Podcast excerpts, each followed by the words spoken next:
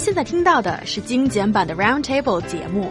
想收听并下载一小时完整节目，请关注我们的微信公众账号 EZFM Roundtable，然后发送关键词“完整版”获取下载方式，或者直接下载轻松调频 App。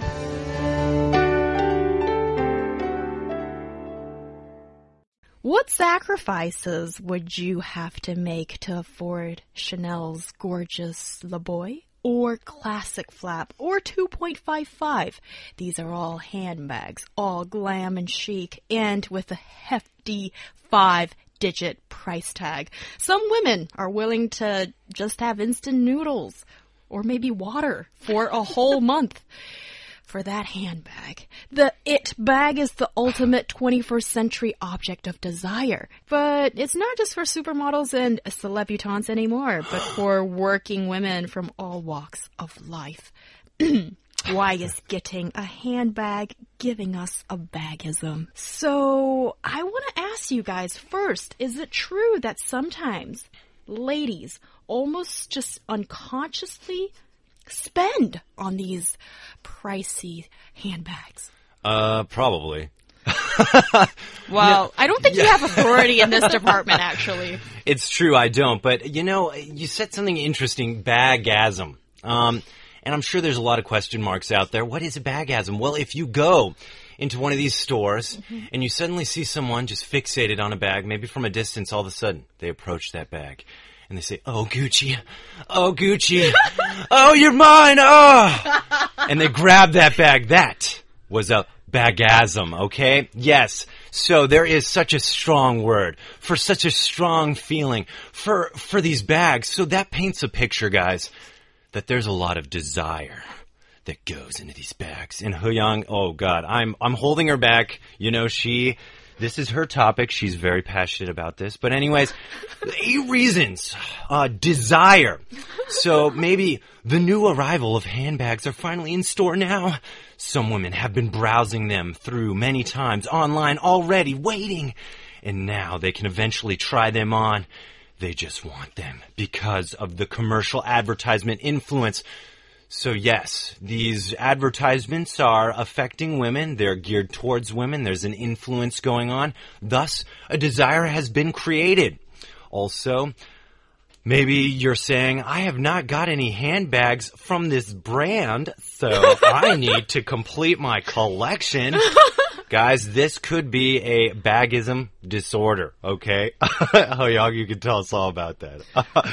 when a handsome salesman is walking to you with a few beautiful shiny bags, you feel these exquisite items are so close to you now more than ever. They beg for, you beg for these delicate uh, pieces of artwork, and they're waving their hands at you almost like a dog in a dog store, and you just have to have them. That is another desire. Basically, guys, if these things I'm describing, you felt them, you have a problem. I mean, you what? have a. I'm just waiting for you to finish, mister. You desire handbags. I'm done.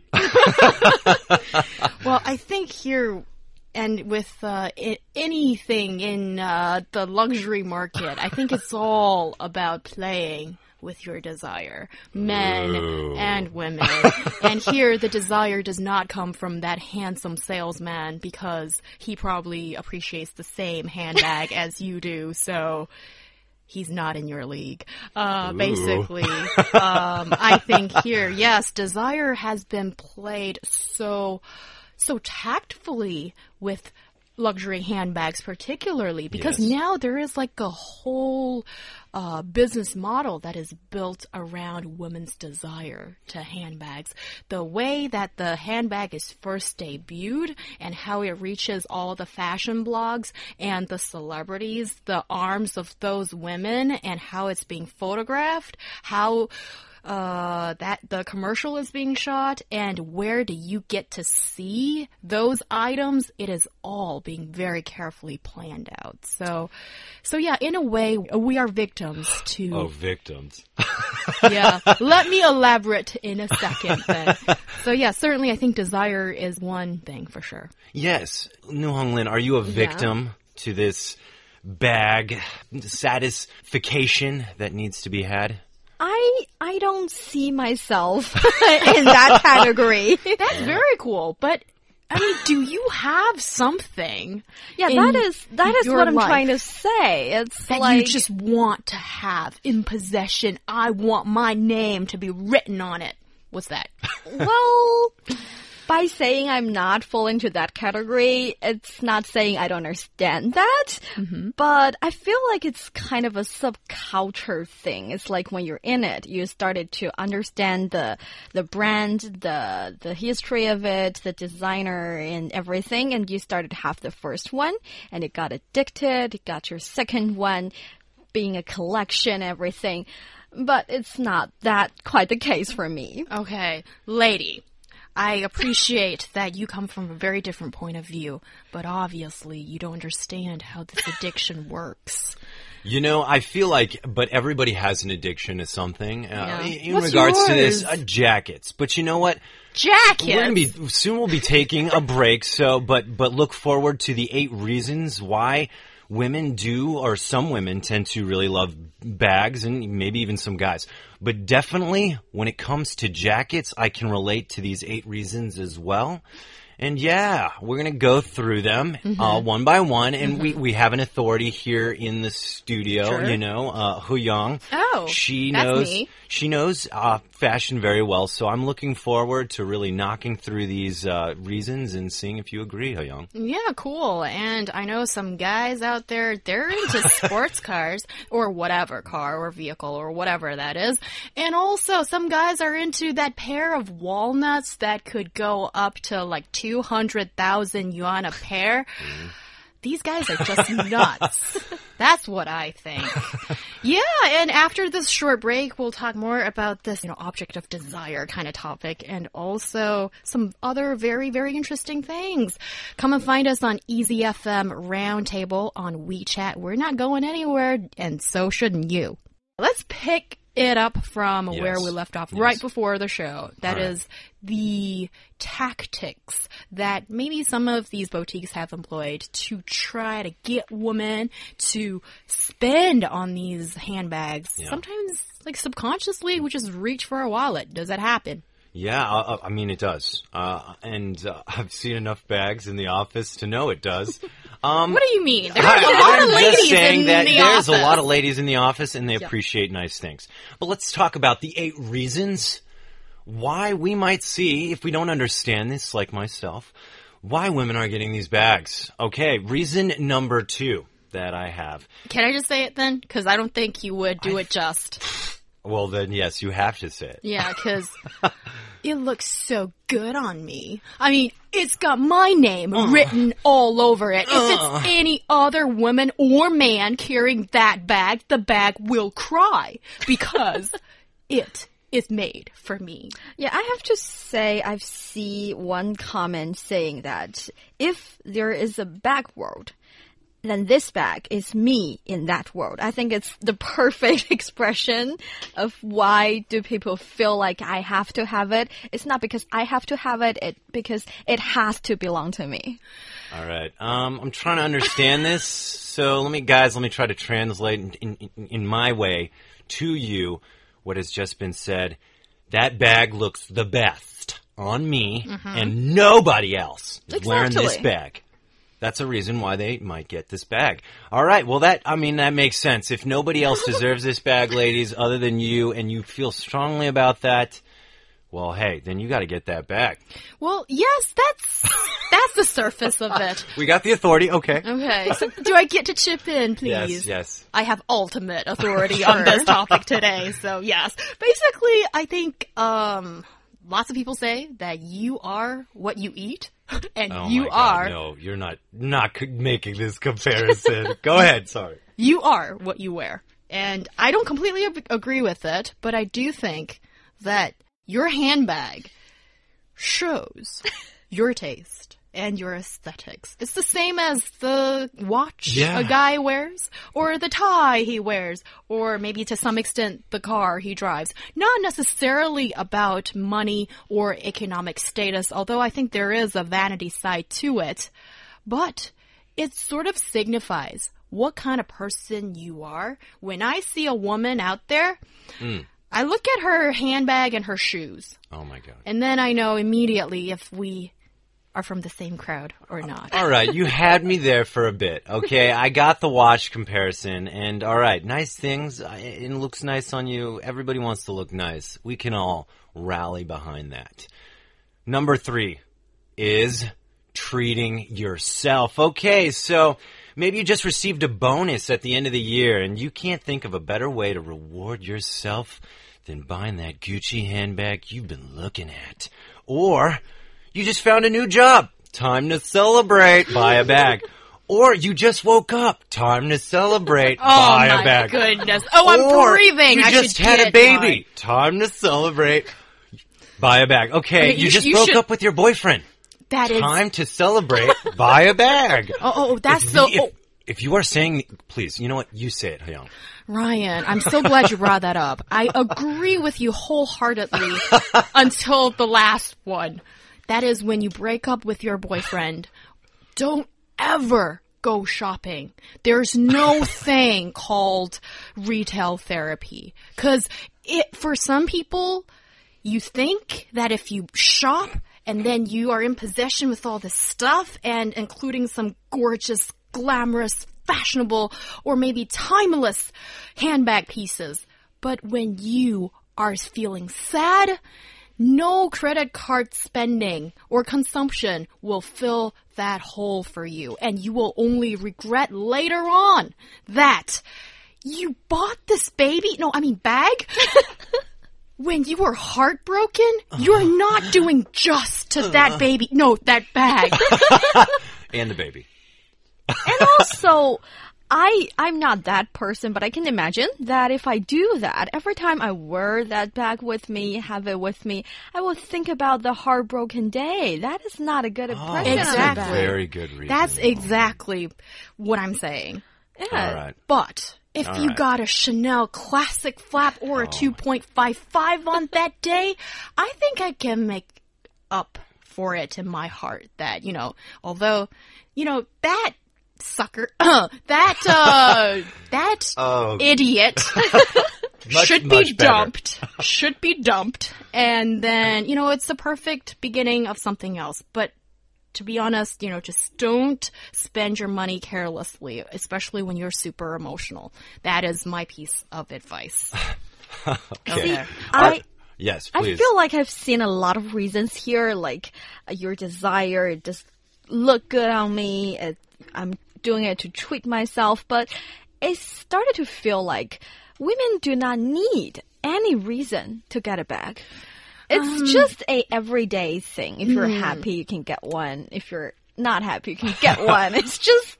Hyun's well, raising both of her hands at this moment. I'm pretty sure you're not agree with me, but what I'm mm-hmm. trying to say is that you say people say you can't buy happiness, but what if you can in a small small portion and you should do it. oh, shame on you, New Home. Shame on you. I, I think Neil Holian is saying this so maybe we can boost the Chinese economy so people will go out and spend. Um, I think because of the price tag of a lot of these handbags, it's just impossible for most of us to buy it whenever we want. So I think for a lot of women, it is about treating ourselves because it's so expensive and often it is exclusive. So it's special for you. It's never love at first sight. It's always that you have planned this. You have been yearning for it. You have been building up the anticipation in your heart and you might have seen it on various magazines or websites or maybe even in the boutique. And finally you find a reason, you find a day that is almost like a ceremony. You We're still talking about bags, right? getting that handbag.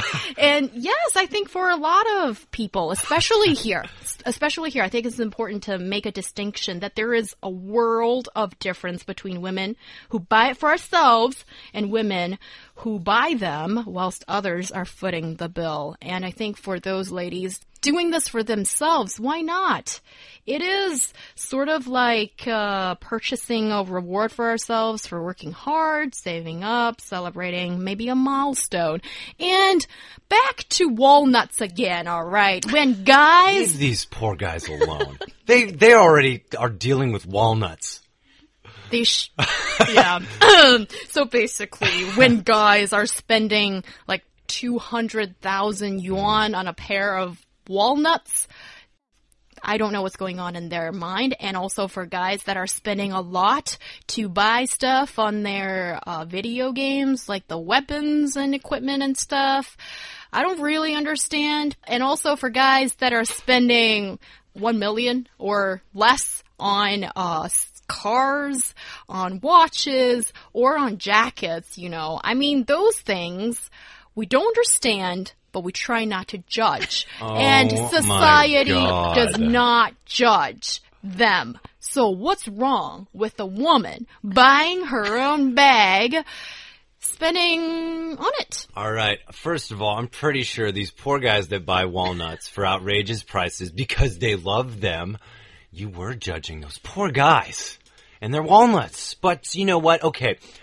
We digressed here and we need to get back to the reasons why people might buy these bags. Okay. Another reason, guys, that maybe you can um, talk about is, as I understand, when it comes to these kind of fine items, there's a limited edition, right? So there's only 20 left in the store, and that's all they've made. It's never going to be made again. You can buy it. And at the same time, as I understand, this could be an investment, right, Young? Oh, Ryan, thank you for saying that, but there's that one part I don't agree. Cause, yeah, I'll be completely honest to, to all ladies and men out there. When you say that this, uh, buying a handbag is an investment, depends on the interpretation of investment, the word, I guess. If it's an investment that your daughter might be able to wear it one day, maybe but you need to have a daughter first. And then most, uh, if, if we get really realistic about it, it never happens. It's only when the, maybe a Hermes Birkin or a Kelly handbag that's like really at the top of this, uh, pyramid of desire.